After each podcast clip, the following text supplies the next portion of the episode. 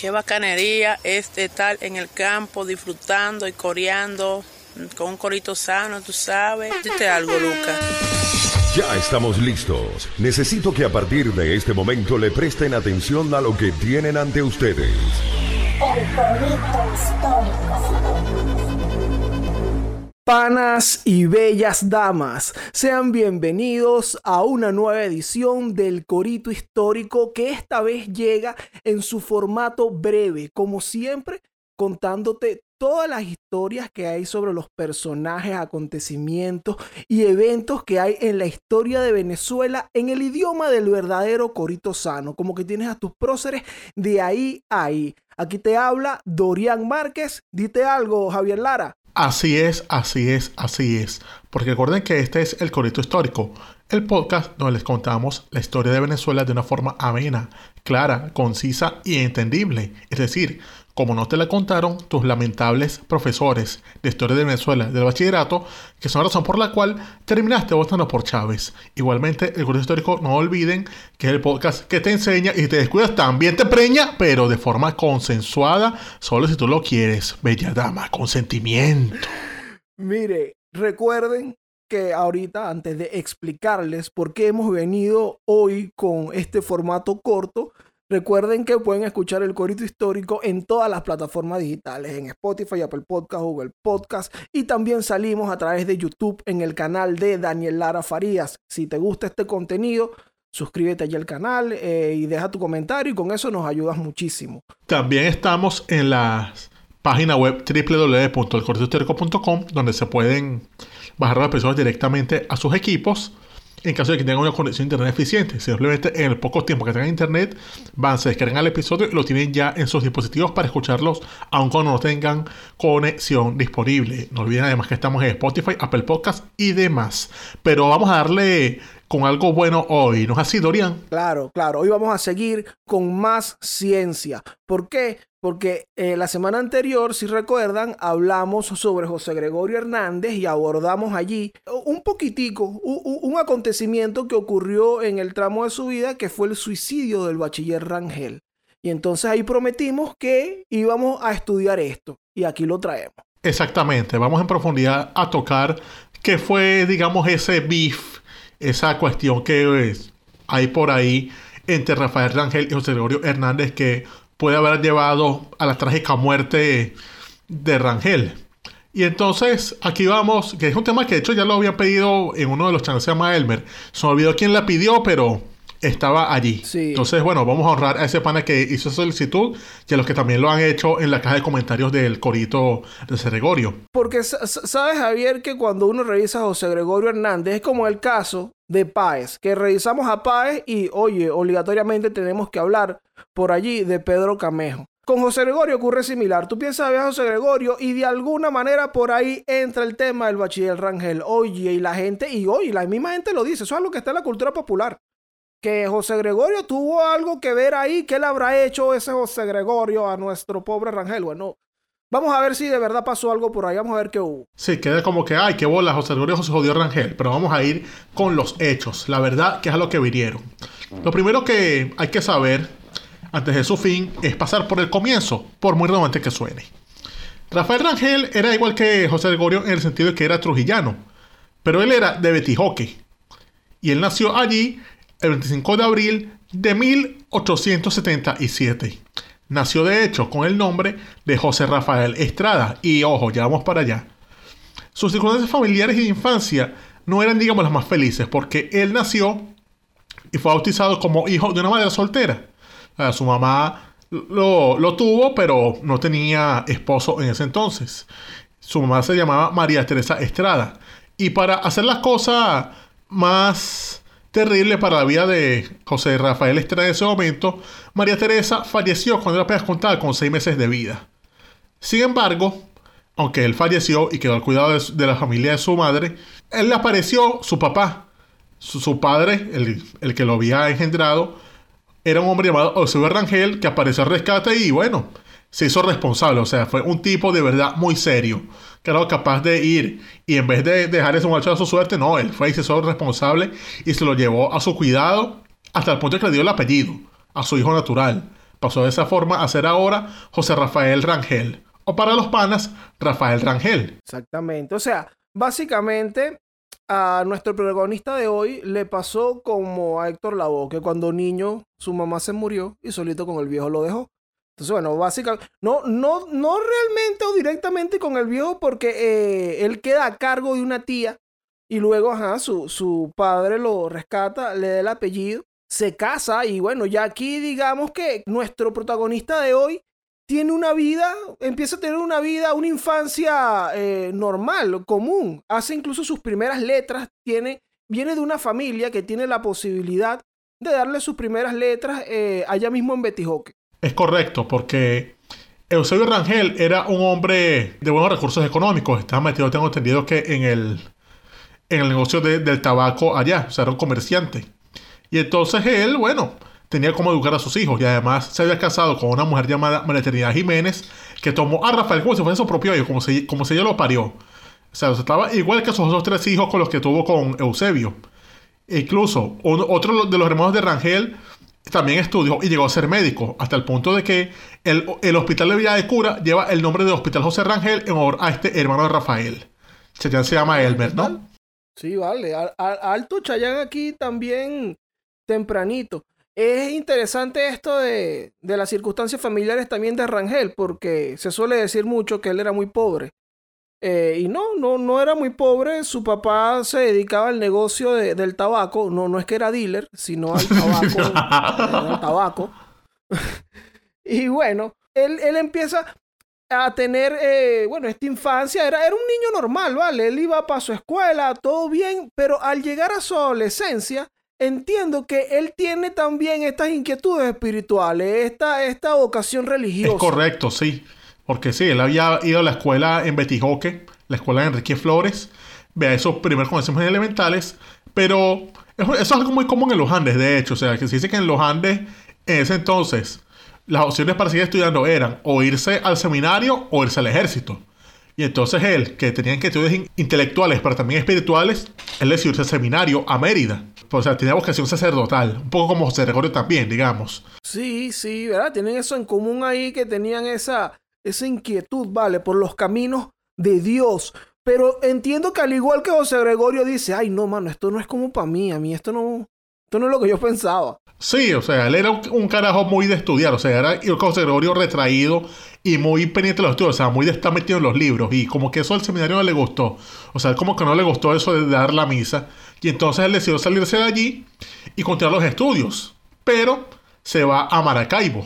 Allá estudia en el Colegio Bolívar y luego pasa a la Universidad de Zulia, que existía entonces, y allí egresa como bachiller en filosofía a los 19 años. Exactamente. Esto él, hace, digamos, eh, eh, todo este camino que lleva hasta el momento es como un camino eh, natural en, las personas, bueno, que de alguna manera buscaban formas de estudiar en esa zona en donde vivía Rangel. Era desplazarse de Trujillo, si se fijan, a Mérida, y de Mérida también al Zulia. Y bueno, ahí él, se, él logra graduarse. Bachiller en filosofía, que es el título, bueno, bachiller que lo va a acompañar en adelante. ¿Qué pasa? Luego de ser bachiller en filosofía, él dice, hermano, pero yo quiero ser médico. Sí, él tenía intenciones de, irse por el ramo, la rama de la medicina.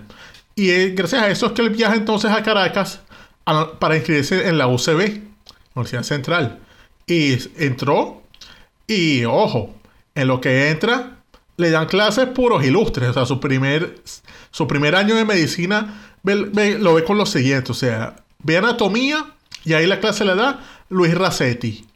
Ve física y la clase se la da Adolfo Freidensberg. Y después entra en histología y bacteriología con quién? Pues con el Papa Upa, fundador de esa cátedra, el padre de la patria en eso. No Arbey, José Gregorio Hernández. Exactamente, o sea que, que fíjate que tiene a Racetti, tiene a Freidensberg, que fue también maestro de José Gregorio. Y bueno, tiene esta otra eminencia que es José Gregorio aquí. Y resulta que Rangel es tremendo alumno. Es un carajo que se destaca en las clases, en la vaina, y pasa su primer año con las mejores notas, pero además comienza por ahí, a hacer, por su cuenta, a estudiar inglés y alemán. Y también francés, o sea, el carajo le da tiempo para eso. O sea, es lo que dicen por ahí, que los médicos nunca tienen tiempo de nada. Bueno, a este Rangel le daba tiempo de hacer primer año de carrera, le hice todos los libros, sacaba 20 en las materias y aún así estudiaba tres idiomas a la vez. O sea, qué nivel de tipazo. Rangel de verdad era un, un iluminado, ¿vale? Una lumbrera. Entonces empieza, pasa su primer año, empieza, va inscribe su segundo año ahí en la central y es cuando llega esta, esta oportunidad que es lo que llaman el concurso de externos del Hospital Vargas. Ah, claro, que ese era un concurso para que estudiantes de medicina hicieran con unas pasantías en el Hospital Vargas bajo el, el cargo de Santos Dominici. Y él entra allí al concurso y gana. Y de esa manera el carajo entró a la protección de Dominici y era como asistente de él. O sea, él iba... ¿Y qué hacía un asistente en ese caso? O sea, ¿qué hacía un externo? Bueno, entre otras cosas, él estaba en la sala de operación observando. Pero también hacía cosas como llevar el libro de alimentación de los pacientes. Es decir, registraba lo que comía el paciente cada día, o sea, la dieta. También hacía curas, asistía en las autopsias y limpiaba los aparatos médicos. Es decir, una responsabilidad enorme. Era más allá de ser un semanero. Era una cosa, o sea, una preparación de verdad para salir después a, ser médico. Claro, claro, y era una gran oportunidad y por eso hacía un concurso y, tú lo ganabas allí eh, presentando un trabajo y bueno, lo ganó Rangel y esto le dio la oportunidad de, bueno, foguearse ahí, ¿vale? Está metido en la candela, ver cómo era ese asunto de ser médico. Sabes que también, en, justamente en esto, él tiene, tiene todos estos estudios y este trabajo encima y entiendo que él también eh, se enferma. Sí, probablemente en el hospital, era algo muy común entonces, le da tuberculosis. Y sabemos que esa es una enfermedad muy seria, muy... Esa es una enfermedad que se tumba. Y eso llevó a que se retirara del segundo año de medicina. O sea, se retiró porque no podía haber clase. Y entonces se fue a temperar. O sea, eso es lo que se recomendaba, que se fuera a un sitio aislado donde hubiese un mejor clima a curarse de eso. Se va, pasa el tiempo, y en ese tiempo, entre que se retira de la universidad y se repone, él como que tuvo una epifanía y descubrió que de verdad eso de la medicina no era para él. O sea, que él le apasionaba otras cosas, que sí, que tenía que ver con la salud, pero que no era en el campo de la medicina, o sea, que él no quería estar tanto en un quirófano. A él lo que le gustaba era estar en el laboratorio, o sea, revisar cosas en el microscopio, investigar, o sea, ver por qué las enfermedades se causan, pero solamente en el laboratorio, o sea, que eso de atender gente no era para él. Y entonces él decide como que no, yo no voy a seguir en, en quirófano, yo voy a estar en laboratorio. O sea, abandona medicina, una decisión que le pasará factura más adelante, pero que resultó será correcta entonces en sus pensamientos. Sí, e, e, es, interesante esta etapa de la vida de Rangel, porque si vemos, él gana el concurso de externos y ahí entonces me imagino que en los menesteres de eso se da cuenta que él vacila mucho más. Hay que estaba bajo el ala de Santos Aníbal Dominici, que se convierte también en, un gran protector y promotor, eh, promotor suyo. Pero él se da cuenta que él se vacila más son las clases con el profe José Gregorio. Ah, sí, o sea, él, él se da cuenta que esto es, esto es Oye, a mí me gusta más esta vaina, la bacteriología, la microbiología, esto que, enseña el maestro José Gregorio, e incluso él llega a ser preparador de la materia en, sus tiempos de, bueno, mientras estuvo ahí en sus años de medicina. Entonces, esta misma inquietud él abandona la carrera, pero lo siguen tomando en cuenta. Por ejemplo, para 1900 él forma parte de, bueno, también aquí en calidad de, preparador, digamos, de investigador del Instituto Pasteur, que es la primera iniciativa privada que hay, es una reunión de, médicos, de, científicos para, bueno, hacer investigaciones por su cuenta, que, bueno, estuvo encabezada por Santos Aníbal Dominici y otros médicos, también importantísimos, y bueno, para acá se llevan a Rangel también. Mira, Rangel, tú sabes de tu vaina, destácate aquí. Y él sigue ejerciendo entonces dentro del campo de la ciencia. Ah, claro. Y José Gregorio le ha puesto a un reparador en la cátedra de fisiología a partir del año 1899. E igualmente, es gracias a Hernández, precisamente por las técnicas que le enseñó, o sea, le enseñó todo lo que sabía en histología y bacteriología, y a su vez Hernández recomendó que investigara sobre el sistema nervioso. Y gracias a eso, Rangel publica en la Gaceta Médica de Caracas las teorías del sistema nervioso, es decir, unos estudios basados en todo lo que aprendió con Gregorio, pero aplicados al, sí, al sistema nervioso, al cerebro, al cerebro, todo eso. Todo eso siguiendo las indicaciones que había agarrado José Gregorio en París, se las pasó a él. Y igualmente Dominici también le dio un, tema de estudio. O sea, Dominici le recomendaba, le decía, mira, los problemas de Venezuela, ¿cuáles son? Que la gente está muriendo de hambre, o sea, que padecen falta de hierro en la sangre, y también el hecho de que la gente, bueno, aquí la gente se muere de hambre se muere de paludismo. Entonces tú deberías estudiar qué causa las anemias en el campo y también deberías estudiar qué es lo que con los zancudos en el Valle de Caracas. Entonces él ve eso como que, coño, está bien, porque una Venezuela está por el hambre y por los, por los insectos hematófagos, coño, eso es un tiro al piso. O sea, había bastante para estudiar, había ahí un campo infinito. Y también otra cosa que hacía muy buena, a pesar de que no era su campo ya, porque ya no estaba en, en la medicina, él predicaba autopsias. E incluso es considerado uno de los precursores de anatomía patológica, es decir, es como el padre de los CSI. Era lo que estudiaba a, lo- a los muertos, los tejidos, y analizaba a partir de allí qué causaba esa. qué causaba la muerte de las personas. Así, un adelantado en todo. Qué, qué duro. Y esto lo premiaron cuando ya en 1902 se crea en el Hospital Vargas el laboratorio del hospital. Claro. Cuando crean el laboratorio del hospital, él ya. Él está bien metido en este mundo de la ciencia, la gente lo conoce, gran estudiante. Mira, si él abandonó la carrera, pero ese muchacho le echa olas ahí con ese microscopio, con todos estos estudios, con las autopsias. Todo el mundo lo recomendó, entre ellos el mismo Dominici lo recomienda y es cuando lo nombran jefe del laboratorio del Hospital Vargas. Aquí empieza un, bueno, un auge que empieza fuertemente esta vida de investigación, la obra investigativa de Rangel. Y si bien él dice, mira, yo no quiero ser médico, a mí me gusta esta parte, en esa parte donde él está también salva vidas. Y salva vidas y dinero y todo. Claro, porque o sea, él lo pone aquí, o sea, el secretario de laboratorio, lo pone a darle a dirigirlo, entonces le dan toda responsabilidad y, le dicen, bueno, ¿qué necesitas? Entonces él pide microscopio, pide, pide químicos, aquí pide todo para hacer los análisis. Entonces él se pone allí a revisar las muestras que le mandan a los médicos. Los médicos dicen, mira, necesito análisis de esta vaina, necesito análisis de sangre, necesito análisis de esto. Y él va y le echa bolas. Pero claro, en ese tiempo, el bioanálisis no era tan, tan reputado para hacer diagnósticos como, lo es ahora. Es todavía, que la medicina todavía estaba dando sus primeros pasos, la medicina investigativa estaba dando sus primeros pasos en Venezuela entonces. Y entonces, como allí no había mucha gente que mandara a hacer exámenes, él pasaba, sí, hacía los exámenes que le mandaban, que cinco exámenes ahí, cinco exámenes de sangre, y le quedaba el resto del día para ponerse a investigar lo que él quisiera. Y aprovechó el tiempo. Es decir, eh, él hacía que si los primeros, los dos perfil 20, lo- la única PCR que podía hacer entonces, y después se ponía a investigar. Y hacía cosas, como por ejemplo, le hizo caso a Dominici. Dominici le había dicho, mira, estudia, estudia qué pasa con las anemias en el campo. Y entonces, él dice, bueno, fuego. Y se pone a estudiar que van llegando al Hospital Vargas un poco de gente de los campos alrededor de Caracas con síntomas de anemia. Y entonces él chequea, ya va, esta gente que viene de Guarenas, de Petare, de Ocumare. Y coño, esta gente sí tiene anemias, pero esta no es anemia común. O sea, esta gente supuestamente come. Entonces carajo hace análisis de sangre y descubre que lo que causa la anemia no es precisamente que, no sé, que esa gente no come, no está tomando jugo, jugo de patilla, jugo de fresa, no.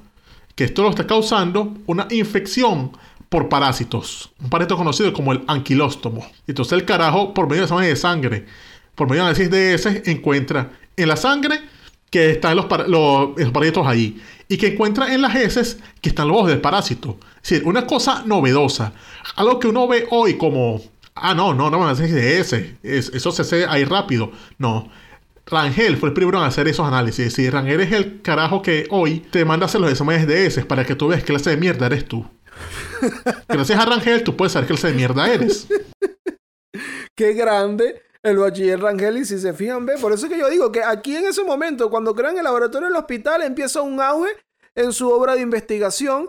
Y aquí está uno de, uno de, los, de los aportes más grandes que tiene nuestro bachiller Rangel. Tú sabes que este tema de la anemia ayudó también a hacer un diagnóstico mucho más certero de lo que estaba pasando, porque entonces solían confundirse esos casos con la de otra enfermedad llamada la enfermedad de Bright, que era de los riñones. Entonces, bueno, esto trajo también un cambio general e- en, el- en la forma de, de tratar esta- estas dos enfermedades, incluso. Sí, fue una revolución médica, porque entonces aquí se descubrió que esa gente lo que estaba era padeciendo de anemia relacionada a anquilostomiasis y no esa enfermedad de Wright. Entonces esto fue una revolución en toda la medicina del campo venezolano que llevó a salvar a un gentío. O sea, que no, eh, lo que pasa es que esta gente tiene problemas de parásitos, o sea, hay que tomar las medidas, o sea, que hiervan el agua, matar los parásitos y coño. Eso ayudó, fue una verdadera revolución científica. Y esto incluso lo premiaron a, a Rangel con esto. La Academia Nacional de Medicina por estos estudios le dio el premio más prestigioso, que era entonces el llamado Premio Vargas por la investigación anual. Y ese premio le había prometido que le iban a dar una beca para que fuera a Europa a estudiar en la Escuela Europea de Patología Tropical. Pero por cosas de burocracia, del gobierno y todo eso, esa beca se fue postergando cada año. Porque no había llegado la licenciada para firmarlo, no lo había firmado la lice. Sí, sí, una mina frustrante. Bueno, los que hemos vivido con la burocracia veneca sabemos cómo es ese peo. Pero eso no lo detuvo aún en sus estudios, porque Rangel no solamente estudiaba en la medicina humana, él también se metió en el campo veterinario muy arrechamente, porque tiene un caso en el cual tiene que viajar a, los llanos en 1904 y llega a Calabozo. ¿Qué pasaba allí? Bueno, había un hato donde estaban muriéndose un poco de caballos. Se habían muerto ya en un poco lazo de que si un mes, 10 caballos. Y entonces él decía, coño, ¿qué peste está afectando a estos, a estos equinos? O sea, porque estos bichos no están en la rinconada corriendo. Y entonces, él va y revisa de la siguiente manera. El carajo le, saca sangre a los caballos muertos.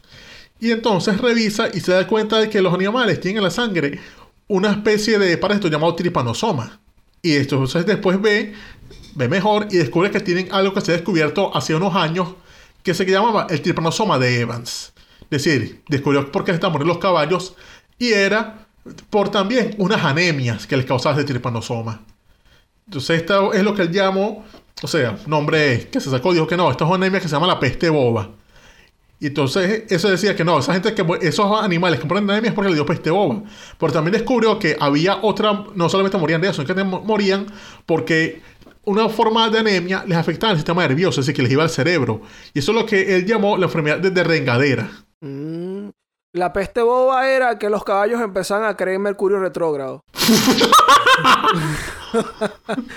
sí, e- e- esta, esta enfermedad, este asunto de la, de la derrengadera y esto, esta enfermedad de los animales estaba matando muchísimos caballos y, y también ganado vacuno.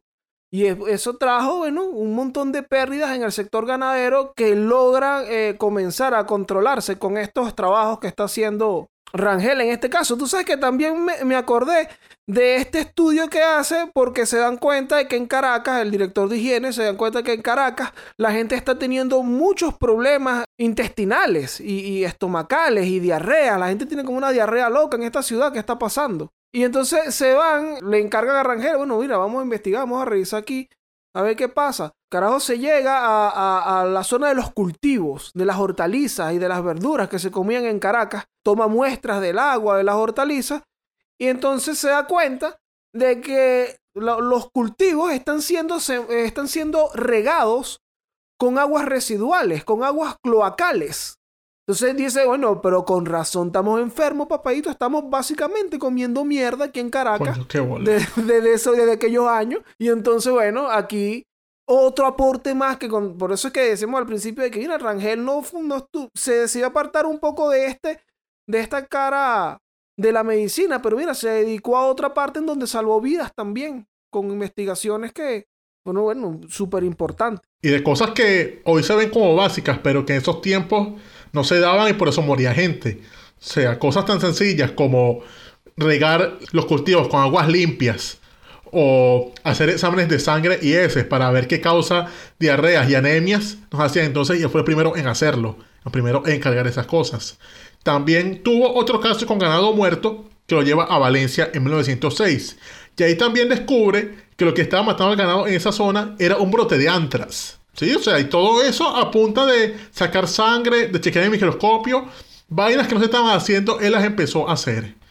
Y todo esto lo llevó a su siguiente caso, que es, digamos, el principio de su fin, lamentablemente. Que es que ocurre un brote de peste bubónica en La Guaira. La, la peste bubónica, o llamaban también peste negra, ¿verdad? Sí, Y como también lo llamaban, era, mira, era el coco de aquellos tiempos. Eso causó estragos, eso era una cosa horrible. Y bueno, llegó el momento en donde por el puerto de La Guaira terminó entrando. sí. Y entonces aquí, el que era ministro del Interior, el doctor López Baralt, que era uno de los que tenía como protegido a Rangel, pone a cargo de la comisión investigadora, es decir, del, del como digamos, si fuese en, términos actuales de chavismo, lo puso como un estado mayor de peste bubónica, que tomara el control del problema allí. Y Rangel, como no era un chavista, no era, no era un locote, él toma muestras de, lo- de los pacientes sospechosos. Es decir, con los pacientes de peste bubónica por lo general tienen unas llagas de, de pus por los ganglios. Y él nada, tomó muestras de esas llagas. Y el método para ver si era peste bubónica o no era que se sacaba pus de, esa- de esas llagas y se inyectaban a ratas de laboratorio para ver si había reacción. Claro, esos estudios toman tiempo. Él recoló las ratas y la- las tuvo encerradas. Pero pasaba que Cipriano Castro, sabemos que no era una lumbrera, que era un dictador más de Venezuela, él casi que todos los días pedía reporte de qué estaba pasando para si era peste o no. Rangel le decía que había que esperar y el tipo, bueno, el cabito este, el bruto, se ponía a fastidiarlo, a pegarle huevo, a decirle, ajá, es o no es, es o no es. Una cosa de un fastidio. Porque además decía que, bueno, si es, si es se cierra el puerto y se, cierra Caracas, para que no entre esa vaina. Y entonces, bueno, eso era la sopa de botellas. Rangel le decía que esperara hasta que un día llegan los resultados de, de estas ratas que habían inoculado con la pus de, de esos pacientes y da como resultado que los animales todavía estaban sanos, o sea que no eran resultados conclusivos, sino que estaban sanos. Es decir, para ese momento eso no era peste. Y le dijo, ok, todo en orden. Claro, esto fue el 20 de marzo. ¿Qué pasa? A principios de marzo ocurre la alerta de que, mira, aquí están estos pacientes, vamos a hacer los estudios y tal. El 20, ya Rangel harto, me imagino de que, de que Castro todos los días con esta pegada de huevo le dijo, mira, ve, ya aquí tengo como unos resultados, esto no, no hay nada. 20 de marzo. ¿Y qué hace Cipriano? Cipriano lo primero que hace es, bueno, eso, si lo queremos poner en términos de ahora para entenderlo, se encadena. O sea, sale por todos los medios posibles que, mira, no hay peste bubónica en Venezuela. Aquí no te hay eso. Pero ¿qué pasa? Una semana después, porque ahí siguió Rangel, metió en su laboratorio viendo y que, ay Dios mío, bueno, es que, es que hay que esperar. Es que yo estoy claro que hay que esperar un poquito más, chico. Y después llega Rangel y se da cuenta de que las ratas reaccionan.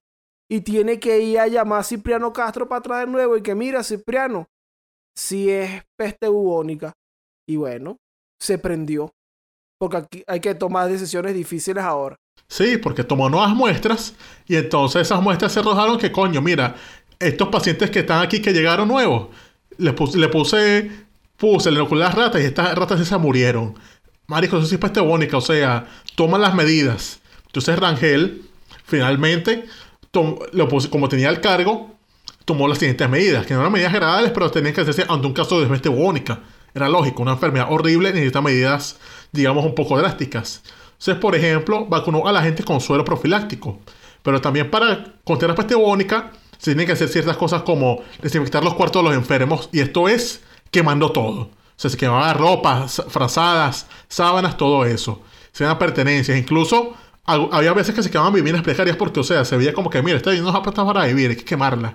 Y sí se quemaron un montón de casas de, de gente que no que estaba en sitios inhabitables y también se cerró el puerto de La Guaira.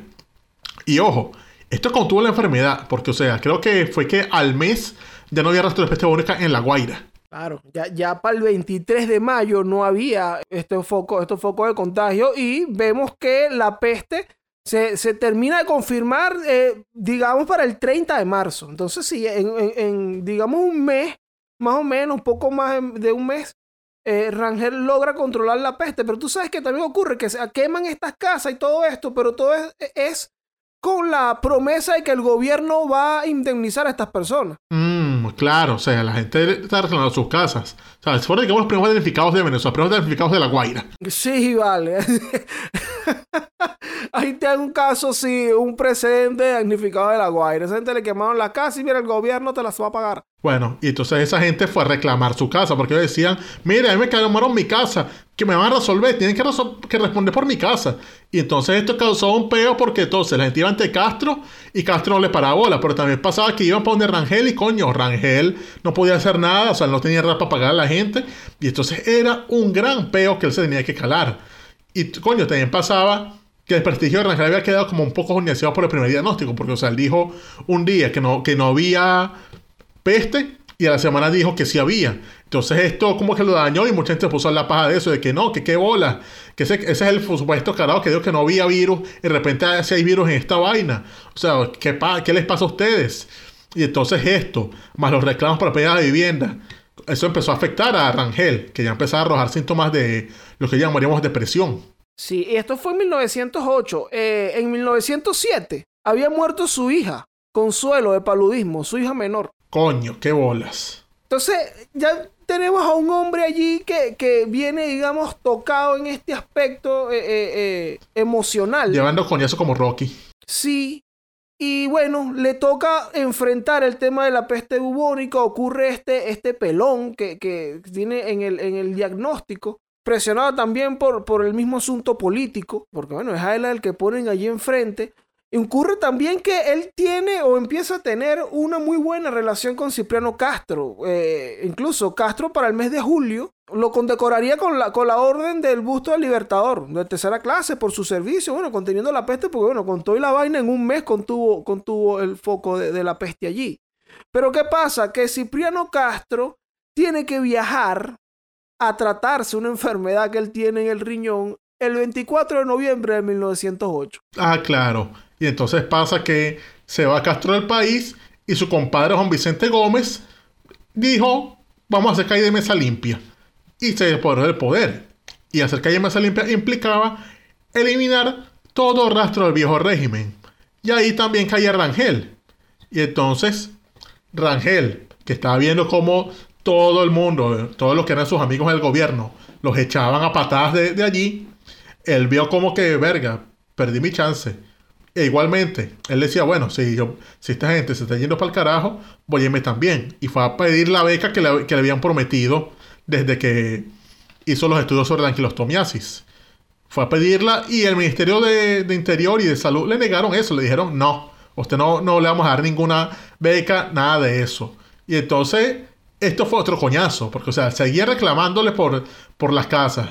De paso, también hablaba muy mal de él porque salían a reclamar en, en medio de ese clima político de desprecio a Castro ahora. Mucha gente salió a decir que no, que la culpa de eso de la peste la tuvo Castro porque puso en manos de la crisis de la peste bubónica o apenas un bachiller. O sea, ¿qué bolas tiene él de un bachiller a cargo de eso? Claro, esto, tú sabes que esto es, esto es otra cosa y de lo que se habla mucho en la cultura popular, del desprecio que se le tuvo a Rangel por el hecho de no ser médico, parte justamente de, esta reacción contra Castro en donde él se ve salpicado y precisamente en enero, en enero de, de 1909, sale un artículo del el doctor Carlos Manuel Velázquez, de ahí de la central, que se llama Peste y Castro. Y aquí es donde dice esto, es de que, de que Cipriano Castro pretendía desde sus dominios extinguir la epidemia con un simple bachiller. O sea, qué bolas. O sea, no lo simple bachiller. Estamos hablando de un tipo que sí, no tenía un título, pero todo lo que estaba haciendo daba para eso. Y coño, ese diagnóstico sí, un error, pero a lo mejor casado se le escapa una liebre a veces. Y esto, coño, lo sigue afectando, tiene estos problemas. Incluso pasa que el 19 de agosto de 1909, él sí seguía trabajando en el Hospital Vargas, pero cada día más decaído. Y ese día da una conferencia para presentar su último trabajo, que era sobre un caso de micetoma o pie de madura. Y mientras mostraba las láminas del microscopio, el carajo, nada, eh, empieza a llorar. O sea, tiene unos síntomas ahí terribles que llora, de repente empieza a hablar mucho. O sea, fue una cosa grave esa clase. Y bueno, al día siguiente, el 20 de agosto de 1909, Rafael Rangel fue al laboratorio donde tanto hizo por Venezuela, eran las 3 de la tarde, y decidió tomar cianuro. Berro. Y terminó hablando como Acier, con la, hablando por la nariz. no, vale. Chamo, De- de- prosigamos. Nada, se toma eso y lamentablemente, bueno, si ingieres cianuro, terminas con tu vida. Y así termina a los 32 años la vida de un bachiller que hizo tanto por la medicina. ¿Qué pasa? Aquí Rangel decide, bueno, ya te venía trayendo eh, unas cargas muy fuertes a nivel emocional y después eh, ocurre toda esta reacción horrible que tiene, bueno, que, que de, la que él también eh, es víctima allí. Tiene un, un montón de gente cobrándole su casa, chico. Y, Rangel, y que bueno, pues yo no tengo ni medio, hermano. Yo tengo real. Rangel vivía en una casa frente al hospital, frente al laboratorio del hospital. Vargas, una casita ahí. O sea, él vivía prácticamente como dentro de, de unas instalaciones de la misma, del mismo laboratorio o una extensión allí. Entonces es un tipo que realmente empieza a enfrentar unos problemas allí muy fuertes. Y bueno, eh, además también el desprecio de su mismo gremio por, por, esta, bueno, por estas declaraciones que empezaban a salir. Pero a todas estas, Javier. ¿Y José Gregorio? Bueno, o sea, hablan de que la organización José Gregorio fue la causante de esto, pero mencionamos algún momento que José Gregorio le haya dicho algo, le, le haya despreciado. Mire, si quieren de vuelta al, al primer episodio, más bien, de José, la relación de José Gregorio y él era de como la de con José Gregorio, mucho respeto y colaboración. José Gregorio está ahí que, y yo la tumbé. Pero yo, o sea, ¿qué tiene que ver? ¿Qué pasa? Hay muchos, digamos, rumores al respecto Mucho chismoso. y, y chisme con respecto al tema de José Gregorio, pero no hay nada documentado respecto a que no, mira, José Gregorio dio estas declaraciones y dijo que Rangel de verdad no servía para un coño. Que, que además y que era negro y por eso, mira, yo tengo arrechera. No hay. Ahora, ¿tú sabes que sí hay? Citas de José Gregorio hablando bien de Rangel. Ah, no, sí, que jode, yo tengo por aquí unas. O sea, tengo, por ejemplo, una donde le comenta a Santos Dominici que, o sea, dice que, mira, cuando tú veas a Rangel, pídele que te muestre sus preparaciones de cerebro y médula. No las superan las del propio Ramón y Cajal, que lo mostró a Gabriel Rojas y a mí en el laboratorio de Malacés en el Colegio de Francia. Es decir, aquí estaba José Gregorio diciendo que lo- los diagnósticos que hacía en el laboratorio Rangel eran mejores que los de los profesores que le dieron clase a él en París. Imagínate tú. Mira, este tío, aquí tenemos a un prodigio, tenemos aquí, de- decía José Gregorio al respecto.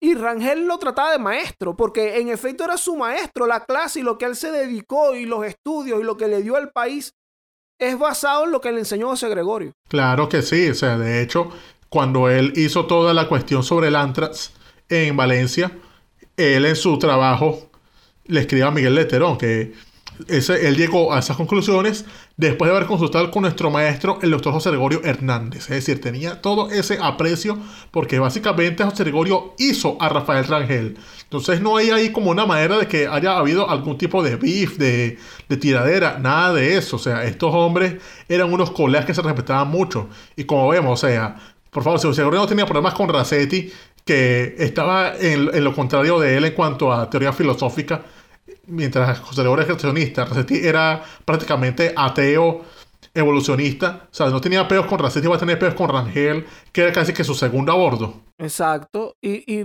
¿y qué pasa? Rangel e- es, lo que yo me imagino que quiere la gente. Ah, bueno, pero si era tan amigo, ¿por qué no les dijo que no se matara a Dios, pues? O sea, estamos hablando que en efecto no, no existe tal cosa como un, un desprecio de José Gregorio para Rangel, ni un problema entre ellos. No hay ese registro. Si se fijan, bueno, y como lo dijimos en la historia, José Gregorio a- en este momento estaría como que, ay, pero yo la tumbé, hermano, ¿qué yo hice? Yo estaba aquí tranquilo, yo estaba acabando llegar de, de mi monasterio. Exacto, en conclusión, José Gregorio no mató a Rangel. O sea, ahí no hubo nada. Lo, lo que sí mató a Rangel fue, bueno, el desprecio de una sociedad caracaña entonces, los problemas de salud mental, que coño, panas, cuiden la salud mental. O sea, apaguen Twitter un rato, pónganse a ver películas, hablen con sus panas. Y coño, vayan al psiquiatra, al psicólogo, hagan esas cositas por coño. La gente es valiosa. Rangel necesitaba algo de eso, pero en esos tiempos donde si ya de por sí hoy hablar de salud mental es un gran tabú, imagínate a principios del siglo XX, donde porque decir cualquier vaina ya eres marico. Exactamente. Pero bueno, acá tenemos a un Rafael Rangel, el bachiller Rangel, padre del bioanálisis, pionero de los estudios de bioanálisis, de esto de que usted se vaya, mira, hace una prueba de orina, unas muestras de orina, una muestra de ese. Bueno, Rafael Rangel es el pionero de ese asunto. Entonces, bueno, ¿qué qué más tenemos sobre Rangel? O llegamos hasta aquí. Que de hecho, gra- gracias a todo lo que hizo Rangel en su vida, el Instituto Nacional de Higiene lleva su nombre hoy, el Instituto Nacional de Higiene Rafael Rangel. Ah, otro Chayán se llama Elmer. Exacto, para que ustedes vean, o sea, los nombres de hospitales e institutos serios eran puros o colegas de Gregorio o hasta alumnos de Gregorio, o sea, un tipazo que, bueno, de hecho está en el Panteón Nacional, merecidamente. O sea, un hombre que es capaz de hacer que hoy día tú puedas ir al médico y pedirte un perfil 20 para ver si deberías bajarle un poco a, a las hamburguesas, coño, ese es un hombre que de verdad merece más reconocimiento del que se le tuvo en su tiempo. Así mismo. Eh, bueno, también eh, creo que llegamos hasta aquí con este episodio sobre el bachiller Rangel, que prometía ser un corito breve al principio, pero es que, bueno, de un tipo con unas dimensiones ahí interesantes que hay que estudiar y con estas controversias que necesitan ser aclaradas y desmentidas. Entonces, si te gustó este episodio, cuéntales ahí qué tienen que hacer, pana mío. Darle like aquí en el canal de Daniela Farías en YouTube. O si nos están escuchando desde Spotify, Apple Podcasts, cualquiera de otras plataformas digitales, bueno, recomiéndalo a sus panas. Si que en YouTube pueden comentar, dejar sus saludos, de, dejar sugerencias para próximos episodios. Y que nosotros estaremos atentos a todo eso. Y también si nos están escuchando en la página web nos pueden hacer llegar sus preguntas por cualquier otra vía, sea por nuestros Instagram, por nuestras cuentas de Twitter, para que vacilemos y coriemos en próximos episodios. Pero bueno, panas, este fue el corte histórico de Rafael Rangel contra José Rodrigo Hernández. Me quité ya.